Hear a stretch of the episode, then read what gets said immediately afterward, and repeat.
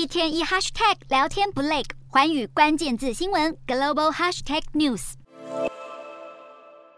拦车，乘客干脆站到大马路上险象环生。而在南韩轿车原本有通讯软体可以代劳，但是位在首尔南方板桥新都市的 SK 数据中心十五号经传猪笼之灾，但火警使得入口网站 Never 服务终止。不过在约四个小时之后就恢复正常。然而通讯软体巨头 Kakao 的服务却是在超过十个小时之后才逐步恢复，是上线十二年以来故障时间最久的一次，引发民众质疑为什么 Never 可以，Kakao 不行。而周末大当机。不让卡卡奥用户崩溃，更让十七号股价一度惨跌百分之九点五，最后收跌近百分之六。相关服务卡卡奥 Bank 和卡卡奥 Pay 盘中一度重挫超过百分之八，创下纪录新低。而这起事件也惊动了南韩政府，示警这样的网络干扰不止造成民众严重不便，还有损失，更可能进一步酿成国安危机。南韩总统尹锡悦也表态，要求介入调查事故原因，并且拟定防范机制。而卡卡奥单月活跃用户数相当于南韩人口的九成之高。服务更难瓜日常生活的大小事，这一次意外也使得民众格外意识到对单一业者服务过度依赖的严重性。